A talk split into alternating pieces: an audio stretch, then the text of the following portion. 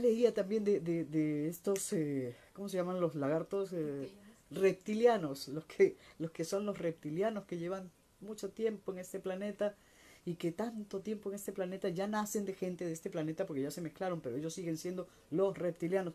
Hazme el favor, todos los que estamos, una mezcla de todas partes, ¿no? Eh, la frase esta, el que no tiene dinga, tiene de mandinga. O sea, todos somos terrestres y todos somos extraterrestres. Y la mezcla de las... Así que todos somos humanos. Punto. Que algunos tengamos una conexión con otros es otra cosa. Pero de ahí a que somos otra cosa que no sea humanos, yo quisiera ver si, si, si eh, eh, este señor no sangra. Aquí un comentario de Mike Cortés dice, el humano dejó de ser humano, esa humanidad se volvió egoísmo, un que me importismo. Eh, la palabra humanidad es utilizada tanto para definir a la raza, se diría, la especie, como para definir el ideal de lo que debe ser el ser humano, que sería un ser de amor. ¿Y por qué sería el ideal? Porque es simple, es simple. Todos forman parte de una civilización de un lugar que abrió sus puertas y recibió a muchos. Nadie abre la puerta y recibe sin amor. Si la idea era amar, ¿por qué el ser humano se convierte en un bicho que no ama? Obviamente, yo lo tengo, lo veo así, es porque ha entrado, ha llegado, ha venido también han venido muchos bichos que no aman, porque no todos los seres tienen esa capacidad empática que tiene el ser humano. El ser humano y que antes tuvo y que también tiene el terrestre. Odio este asunto de los extraterrestres y los terrestres. La palabra ya he dicho que la, detesto, para mí es el extranjero, el, nacional, este de allá, este de acá. Todos somos del mismo lugar, todos tenemos sangre, todos tenemos hambre, todos lloramos, todos reímos. ¿Por qué tenemos que estar empujando al que, al que no nació bajo la bandera? ¿Qué es una bandera sino una forma más de dividirnos? Y así amamos. Y así queremos evolucionar. ¿Qué entiendes tú como evolución? ¿Qué? ¿Tener más plata en el bolsillo? O sea, ¿tú quieres una evolución hacia el dinero? Entonces dedícate a, a eso, al dinero, y deja el camino espiritual y, y, y prepárate para lo que venga una vez que partas de acá. Simple. Y, tampoco quiero ser malo ni asustar, repito, pero si yo estoy en, educación inicial o estoy en primer grado de primaria, estoy en una escuelita y paso a segundo y paso a tercero y voy repitiendo y jalando matemáticas y jalando matemáticas y llego a quinto y jalo matemáticas, ¿cómo voy a entrar a primero y media jalando matemáticas? Pues es un decir. Entro, ya lo llevo de cargo y pretendo que en primero y media, sino jalar matemáticas. Y si voy a seguir jalando matemáticas, llegará un momento en que no tenga mi cartón de aprobar la secundaria. Porque tengo que ponerme al día en matemáticas y no jalar. Quiero ir a la universidad después. Pero no puedo ir sin mi cartón de secundaria.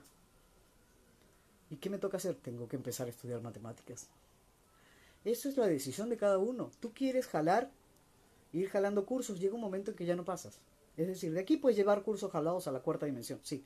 Pero ni, en sueños vas a pasar a la quinta, porque también hay una quinta, que sería la universidad. Y no, pues no vas a pasar si jalas. ¿Y qué, qué pasa ahí?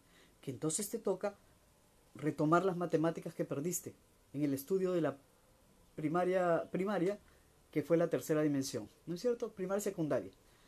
Pasaste a la cuarta y quieres irte a la universidad, pero no puedes. Estás en, ese, en esa etapa de, de voy al preuniversitario, ¿no?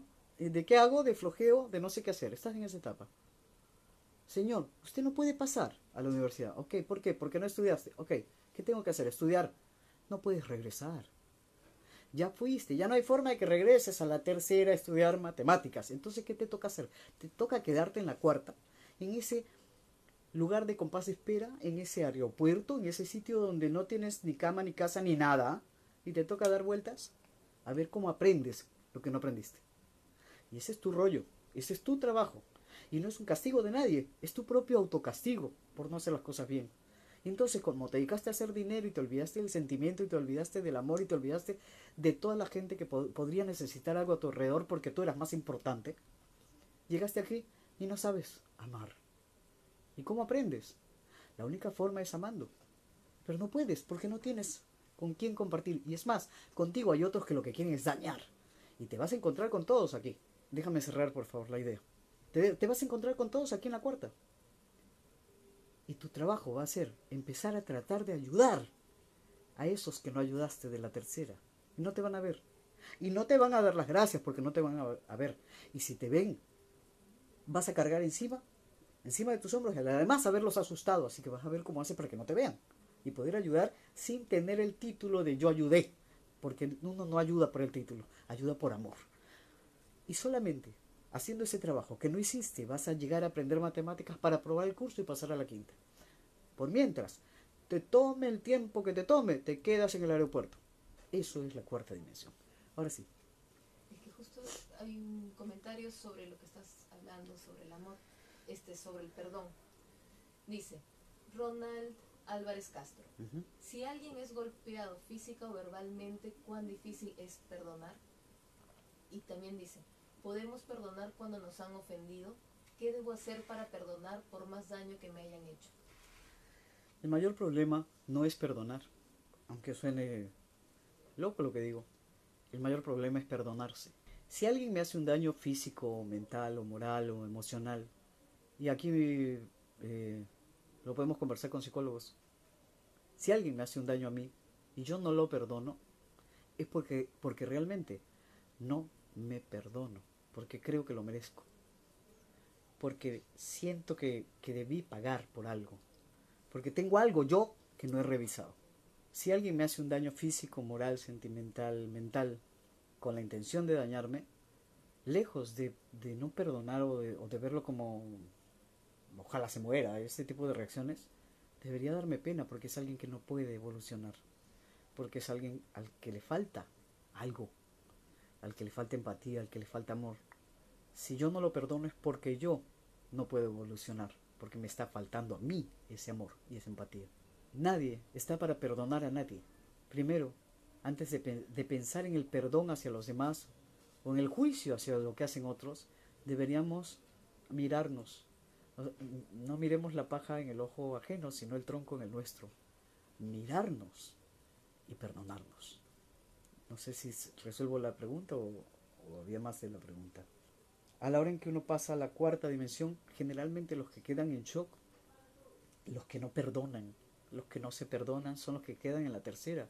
Los que sufren por el que se va y no sufren por el que se va, sufren porque ya no está a mi lado. La canción ya no está más a mi lado, corazón. En el alma solo tengo soledad. O sea, es yo, yo, mi soledad. La persona que estaba para mí no está. Y esa es una actitud bastante egoísta, bastante yoísta, bastante posesiva. Y con esa actitud es muy difícil aprender matemáticas. Matemáticas lo estoy poniendo como el curso de la escuela con el que estoy comparando el amor. Suelo hablar así para tratar de, de, de, decir las cosas de manera más eh, entendible, de manera más eh, no, diaria en cuanto a la forma de expresar. Ya la vez pasada me hicieron una pregunta sobre eh, amuletos, imágenes, eh, lo que llamaban los sigilos, que yo le dije a la persona que me hizo la pregunta que claramente sigilos o no sigilos, los nombres que les pongan las cosas a mí, hay tantos nombres por el que conozco una misma cosa, que uno más, ya. Pero no es lo importante, lo importante es el verdadero sentido que hay adentro de cada cosa, no el disfraz. Y aquí voy de nuevo a no el templo de aquí o el de allá, no el traje de aquí o el de allá. Los que hacemos teatro sabemos perfectamente que, que nos podemos poner tanto una sotana como un, un disfraz de otro tipo y salir al escenario a, disfrazarnos de algo. Basta de disfraces, saquémonos la máscara, seamos. Ser uno no es eh, formar un personaje. Y eso también lo he dicho, hablando de la, la, búsqueda de personajes en el teatro. Nos enseñan a trabajar esa búsqueda de personajes y nos pasamos la vida buscando mil personajes en mil libretos. Y nunca nos dicen que el primer personaje que hay que buscar es nosotros. ¿Qué esperamos? Si estamos viendo a los demás, ah, pero este me hace esto, ah, pero este me mira así, ah, pero este actúa de esta manera, vivimos juzgando. ¿Y qué, qué, qué pasa? ¿Qué somos? ¿Privilegiados? Dioses que tenemos el derecho de juzgarnos unos a otros. ¿Con qué derecho? Sí. Betina Chapo dice, el duelo es natural, no es egoísmo, es saludable, tiene un proceso y luego pasa. El duelo mm, es un momento, como acabas de decir, un proceso, una, etapa, yo también lo he vivido. Yo perdí a mi padre, perdí a mi madre, perdí a mi hermana y hace muy poco en realidad. El duelo es, es un momento duro en el momento y más que en el momento después, porque uno, extraña a esa persona con la que compartía, uno extraña esa risa, extraña eh, ese calor, extraña esos besos. Es normal, somos humanos, somos de piel, de carne y hueso. Claro que no es egoísta. Lo egoísta es no perdonar el que se haya ido. Lo egoísta es aferrarse a, a, algo que ya no está porque no debiste dejarme. Eso es egoísta. Porque yo soy más importante que, que el que se fue. El que se fue ya está siguiendo camino. No, no tienes el derecho de, de jalarlo. Es más, te digo una cosa. Si yo me voy, me voy hoy día, y veo que alguien se aferra a mí y sufre y llore, bueno, yo no, pero muchos a la hora en que se van es no quieren dejar a, sus seres en esa desesperación, en esa en ese momento terrible, a lo mejor no tienen ningún curso que llevar y podrían pasar y se quedan aquí en la cuarta, y digo aquí porque estamos hablando en ese momento la tercera, la cuarta y la quinta. Se quedan en ese espacio viendo cómo ayudan a que, ese familiar reaccione, que, que, que, que, lo suelte. Y no es justo para el que tiene que seguir camino.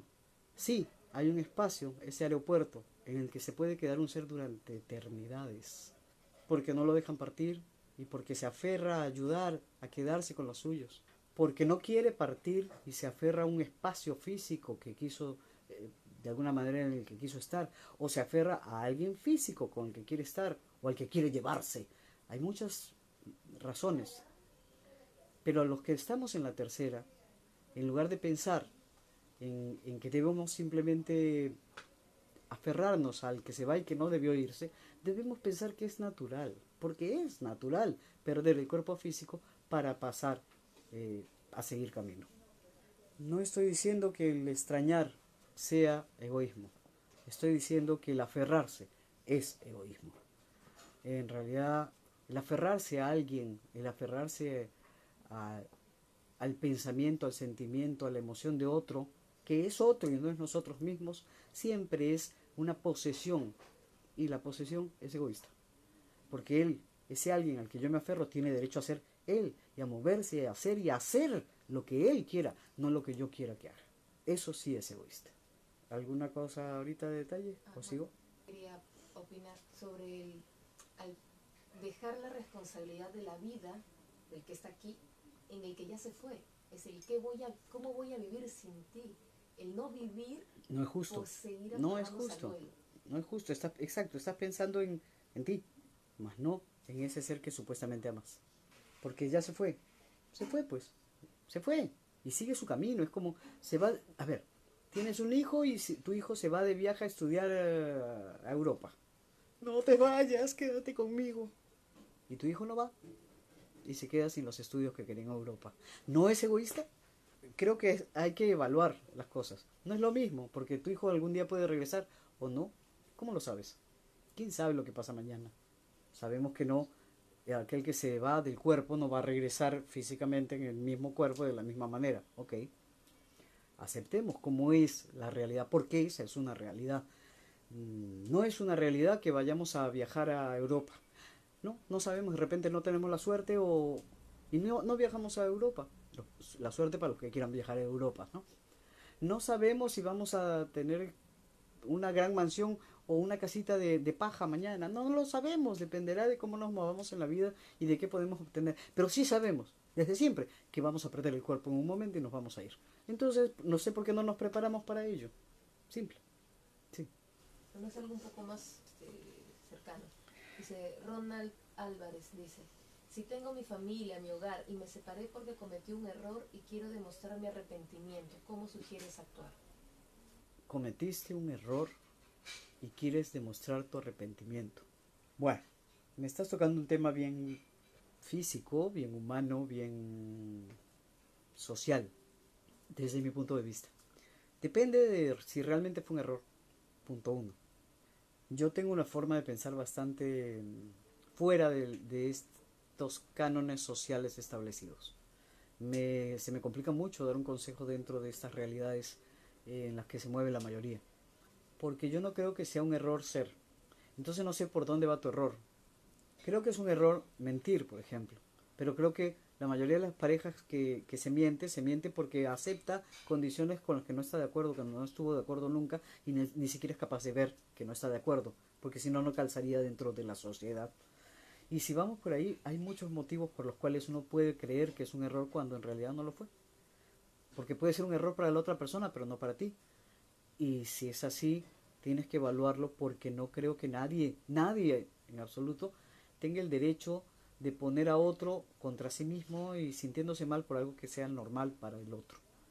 Tal vez el error ahí sería no haber empezado con el pie derecho, con la verdad por delante. Y, no es tampoco un error, porque la mayoría de relaciones empiezan con el pie izquierdo y no ponen la verdad por delante. Desde que se conocen ya están arreglándose diferente y actuando diferente para verse bien. Y ya ahí está la verdad bien escondida porque nadie es como, como se muestra en primera instancia. Y van pasando el tiempo en pareja y, y van soltando cositas y de repente te das cuenta que al otro no le gusta y que, que, que, la cosa no, y entonces finges y es, es una verdad falsa, es eh, estar sobre, sobre arena, no sobre piso. Entonces, este, es complicado darte ese consejo. Yo, en todo caso, te diría que hables de frente, con la verdad, la verdad por delante, con cada una de las personas que creas que cometiste un error y que les expliques, si obviamente si fue un error, por qué lo cometiste y por qué crees que es un error. Ahora, si crees que es un error porque ellos te dicen que es un error y tú no lo tienes claro, espérate y primero analiza si realmente es un error. No te podría dar un mejor consejo que ese. Sé sincero contigo y al serlo contigo, ser sincero, directo con los demás. ¿Esa fue la pregunta? Espero ayudarte de alguna manera siempre es el amor. Sí, el amor es al final lo que funciona, pero funciona si eres honesto contigo y con los demás. Un amor deshonesto no es amor. El amor debe ser directo, frontal. Por ahí hace algunos años hubo quien dijo la verdad, la verdad por delante, sí, la verdad por delante, pero la verdad a veces se oculta. Mm, no, no digo que haya que mentir, pero a veces uno se calla cosas porque no quiere hacer daño, porque cree que va a dañar, pero eso tiene mucho que ver con, con, lo, con lo que nos han enseñado. Eh, nos enseñan a fingir cosas que realmente no sentimos, nos enseñan a pensar, aunque no pensemos en esas cosas, como, como lo, lo natural. Y creo que el, el primer paso para poder convivir bien con nosotros y con los demás es empezar a mirar cuál es la verdad, nuestra verdad. Quiénes somos, por qué estamos aquí, qué tipo de relación queremos, por qué la queremos de esa manera. De repente, ah, yo quiero una relación con una mujer que me obedezca, que me haga la comida a la hora exacta. O sea, yo quién soy, quién soy, el rey de, de dónde, por qué tengo que someter a una mujer. Porque el hombre somete a la mujer, ¿por qué? Porque me enseñaron a ser un buen machista. Hay tanto que analizar. Acabo de decir, Dios no es hombre ni mujer. Si yo tuviese que decir que Dios es algo, diría que es un un niño. Y al decir niño digo niño y niña. Englobo una cosa completa. Es un ser que ama, que no está mirando qué aprovechar. Al contrario, está dando, todo el tiempo dando, riéndose y tratando de ver a todo, todo su cuerpo. Porque eso es él, todo. Feliz. Creo que en amor, con amor, debes sincerarte contigo primero, contigo, antes que nada, y en base a eso sincerarte con ellos y evaluar si realmente ellos te están viendo a ti como tú mereces ser mirado. Porque todos, hombres, mujeres, todos merecemos ser mirados como las personas únicas que somos, únicas dentro de ese todo de amor. No como seres usables, utilizables, ni para preparar una comida, ni para mantener la casa. O sea, no, eso es un trabajo conjunto el, uno y el otro. Y son cosas eh, totalmente físicas, humanas, que, se, eh, que, que, dependen de acuerdos que haga la pareja. Sin embargo, son acuerdos que tienen que, que, nacer por conocimiento total de las dos partes. Cosa que, repito, es muy difícil porque generalmente las partes no se conocen cuando, cuando empiezan una vida en común. ¿Ya no hay nada ahí para seguir? Ok. No sé si hay más preguntas al respecto ahorita. No soy un experto en la vida de pareja. Eh, no soy, al contrario, es más, yo soy, soy un divorciado de la vida en pareja, aunque amo, pero no creo que, que uno deba atrapar a nadie ni dejarse atrapar. Y no lo veo de manera terrible, no. Uno debe atrapar con el alma y dejarse atrapar con el alma y fluir, para fluir, no para dejar de ser, no para dejar de respirar, no para dejar de sentir o de pensar de manera individual, sino para dar, para dar. Pero esas son decisiones que se, que se van tomando en el camino y depende de con quién te encuentras y depende pues de cómo aprende cada uno por su lado y generalmente cada uno por su lado aprende muy poco o nada. Y sería ideal que en pareja decidieran aprender a, hacer. Ahora sí, no hay más preguntas ahorita, ¿no? Para pasar a otra cosa. Dos comentarios. Eh, Gaby Linares que dice la verdad por delante y Talita Kumi que dice en una relación cuando uno ama y otro es posible llegar a enamorarse en el camino. No, yo tampoco entendí Talita. Cuando uno ama y otro es posible enamorarse en el camino. Mira, yo siempre digo, y lo creo así, que el amor perfecto, mm, hablando de parejas, de relaciones eh, humanas, para mí es la amistad, el compañerismo. Creo que el amor no debe, no debe ver por, por, por tener, sino por dar. Y los amigos reales, los compañeros, no están buscando tener, sino dar. No esperan recibir, sino dar. Una pareja que arranca así su vida y, se une luego para compartir, es eso, para compartir, son compañeros, no para quitarse, ¿no? Eh, esa pareja debería poder llevarse bien sin necesidad de contratos, sin necesidad de reglas. Eh, ya están, salen de manera natural en acuerdos entre los dos. Es muy difícil, es muy difícil. El enamoramiento es otra cosa, es otra etapa. Eh, yo, yo soy un eterno enamorado de, todo. Yo vivo enamorado de, de los gatos. Me enamoro porque maullan, me enamoro porque me ronronean y, y, sonrío como bobo y babeo. Me enamoro de mi nieta cuando canta, cuando la estoy mirándola como, como, como, enamorado. Y me enamoro de todas las sonrisas. La sonrisa es algo que a mí me, me deja embobado. La sonrisa de la gente, los ojos que brillan, eh, el sol, las plantas. Yo soy un enamorado de la vida. Y en vano pues pinto, no canto, me enamora el arte. Entonces, eh, pero no me casaría pues con, con el gato. Es una cuestión de, de decisiones, ¿no? De, de, formas de vivir. Ahora, sí, pues si el gato viene y me ronronea, qué lindo, y yo lo abrazo. Y, y, si mi, y si mi nieta me besa, yo la beso y la abrazo. Y si lo que sea que me llene, me llena, disfruto de ese momento, porque para eso estamos acá, para eso tenemos este cuerpo, para abrazar, para besar, pero eso no significa que debamos firmar un compromiso y sellarlo y entonces ponernos un traje nupcial e irnos a la iglesia. O sea, eso es un compromiso que tiene que ver con unas eh, reglas sociables y que son diferentes en las dif diferentes sociedades. O sea, eh, no tiene nada que ver con lo que es el amor en sí. Y, menos, y el enamoramiento tampoco, el enamoramiento es una etapa que dura un tiempo determinado y que depende de ti de, de, que ese tiempo se prolongue como algo bonito y no empiecen reglas que no funcionan a destruir esa sensación bonita, porque si yo estoy con el gato lindo que me ronronea y me araña, oye, ya pues, ¿no? Y otra, y me araña, epa, ya no voy a querer que me ronronee porque me está haciendo daño y nada que te hace daño puede ser bueno. Nadie puede estar enamorado del daño porque entonces tiene un problema psiquiátrico, un problema psicológico. Hay un comentario, yo poco para cerrar ese tema.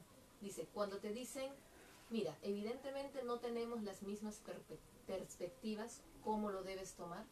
Que son diferentes, que tienen maneras de pensar diferente y que, que otra cosa mariposa porque no va por ahí. Es, es simple, o sea, ¿por qué te empeñas? ¿Por qué te emperras de que sea con esa persona si esa persona no va contigo? No tiene tus mismas ideas, no tiene tus mismos sueños, no piensa igual que tú. ¿Por qué tiene que ser esa persona? Porque yo quiero que sea para mí, sí o sí. No, no, nadie es de nadie. No está bien. Es más, es nocivo de tu parte que quieras que sea para ti quien no quiere ser para ti. Y porque nadie es para nadie. Porque todos estamos para hacer, simplemente, y compartir. Y si alguien quiere compartir con nosotros eh, esos momentos de pareja, de compañerismo, de otra manera y nosotros queremos compartir con esa persona, genial, pero ¿por qué? Ya, como compartes conmigo, mío y de nadie más. O sea, ¿a aquí no eres de nadie, ni de nadie más, ni tuyo. Si esa persona no está de acuerdo, no siente lo mismo que tú, no piensa lo mismo que tú, pues ¿qué haces ahí? Eh, es absurdo. Me parece que estás chocando contra la pared. Y le das y le das. Y eso no, no me parece muy sano. No me parece muy sano ni para la persona ni para ti.